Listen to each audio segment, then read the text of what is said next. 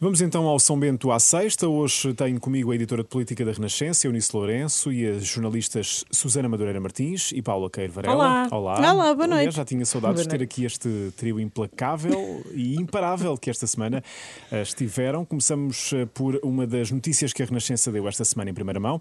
O governo quer que Marcelo Rebelo de Sousa uh, vete ou envie para o Tribunal Constitucional os diplomas do Parlamento sobre os novos apoios sociais. E hoje António Costa já veio dizer que não se trata de uma pressão, mas sim de uma informação e avisa que a lei travão é para respeitar. O que o Governo fez foi, lealmente e no espírito de relacionamento institucional normal que temos com o Sr. Presidente da República, informar o Sr. Presidente da República que o diploma que tem para promulgação viola a lei travão porque excede o teto de despesa fixado. Obviamente não é uma pressão, é uma informação. Afinal, em que ficamos, Eunice? Começo por ti. É uma informação que pressiona. É que o Presidente da República, por acaso, não é constitucionalista nem nada e, portanto, não vai ele não saber, não saber, que a então. lei travão, a norma travão tem de ser respeitada. Eu acho que esta foi uma notícia que nos deu muito gozo dar esta semana, eh, porque nos dá sempre gozo dar notícias, mas Esta em particular. Estamos a notícias.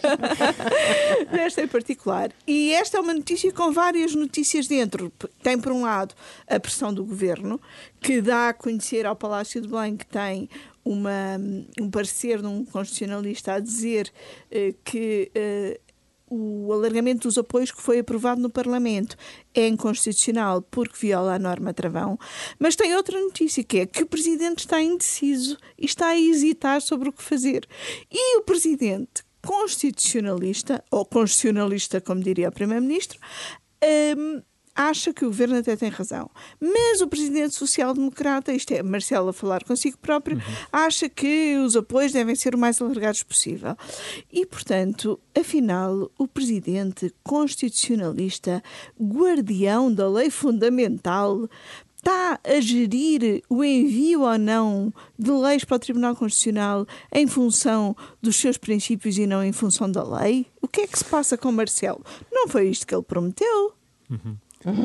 E sobretudo, desculpa Pedro, me Diz, diz, diz, não, não. E sobretudo, hum, eu acho que é muito interessante que Marcelo faça saber dessa sua Sim, indecisão, sim. porque ele disse isso a mais do que uma pessoa nas eh, conversações que teve esta semana, nomeadamente com os partidos eh, nas audiências eh, sobre a renovação do estado de emergência, mas ele, ou seja, o Presidente da República fez questão de partilhar e que, portanto, fosse pública, por um lado, a pressão do governo e esta expressão é de Marcelo Rebelo de Sousa e, portanto, não é ele que se sente pressionado, portanto, é o que é, ele é que se sente.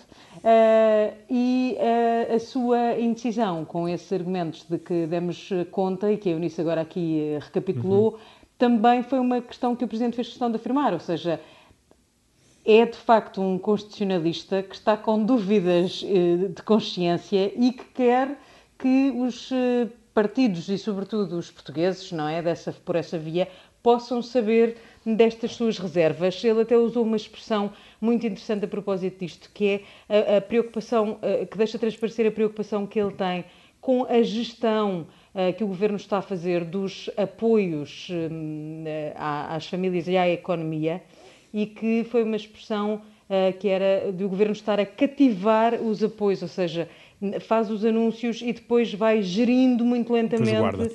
Exatamente, a hoje forma o como João eles chegam. Leão disse que não é assim. Não é assim, até fez questão de dizer que o déficit é por causa disso, não é? Sim, foi, mais, foi o António Costa.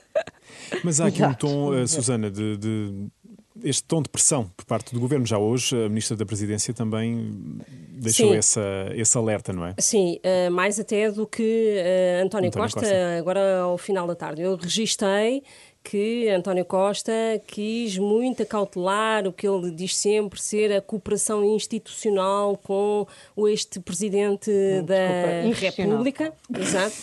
E, e questionado se eh, iria eh, acionar essa prerrogativa constitucional que tem de, eh, de perguntar ao Tribunal Constitucional e, e tendo já um parecer dizendo que é inconstitucional a aprovação pelo Parlamento destes eh, diplomas, uh, registrei que um, há aqui uh, uma tentativa de não hostilizar, uhum. da parte do Primeiro-Ministro, uhum. o Presidente da República. Mas depois temos uma espécie de polícia mau, uhum. que é a Mariana Vieira da Silva, que vem dizer, se for preciso, nós, nós, governo, uh, acionaremos e iremos usar todas as prerrogativas constitucionais que, que, que temos.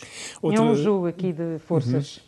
Claro. Exa exatamente. E falemos aqui de outro jogo de forças, de certa forma, da lei de emergência sanitária, outra das notícias desta semana. Vamos a caminho do 14 estado de emergência, que começa a dia 1 e termina a 15 de abril, mas esta lei que pode substituir este estado de exceção não há meio de avançar. O governo desistiu mesmo desta lei, Unice?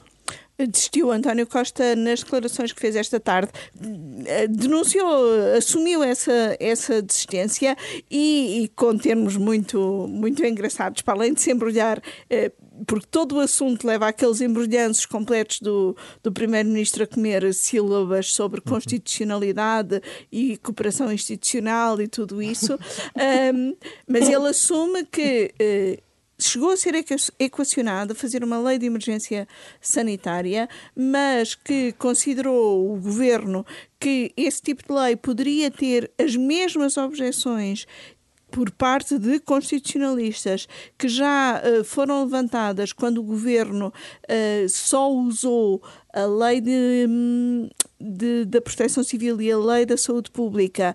E uh, com essas duas leis conseguiu impor encerramentos e proibições de circulação, mas foram levantadas dúvidas.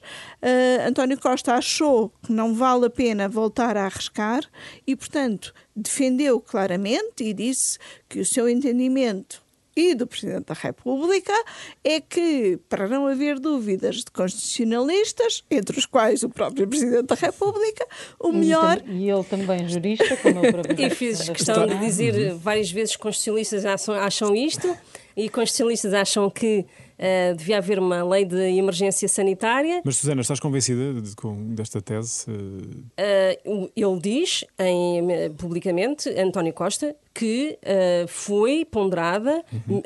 a, a, existência de uma lei de emergência sanitária uhum. que durasse até setembro, ele diz isso, uhum. mas que não foi em frente e, e, e falando até de bom senso e que uh, o estado de emergência e o estado de exceção continua a ser o uh, mecanismo jurídico mais uh, que protege mais uh, os, todos os mecanismos que o governo quer usar e também o Presidente da República.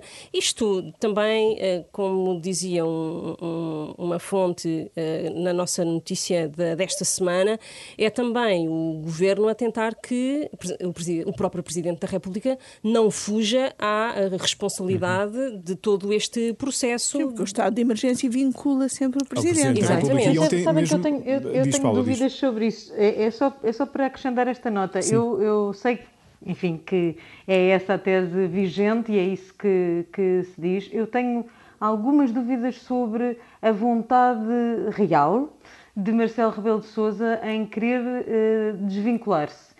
Por um lado, acredito que o Presidente possa estar eh, ele próprio farto, uh, e é isso que dizem várias fontes, que ele terá manifestado isso, farto de uh, sucessivas renovações de estado de emergência, de comunicações uh, ao país, uh, cansado, saturado de também ser ele sempre a liderar, um, ehm, no fundo, aquilo que são as medidas restritivas e que nos condicionam a todos e que, portanto, obviamente que não é uma posição agradável. Por outro lado, conhecendo nós como conhecemos Marcelo, não tenho a certeza de que ele não queira estar mas... dentro e não queira ter uma palavra a dizer não, e não queira ser, o... ser, ele a assumir. Uhum. E isto tem sido, um, desde o princípio, que há esta uh, entropia na mensagem entre aquilo que o Presidente quer, aquilo que o Primeiro-Ministro defendia, porque António Costa quis muito claramente dizer no princípio de todo este processo, o ano passado, que não era a favor do estado de emergência, agora de repente já o estado de emergência é que serve.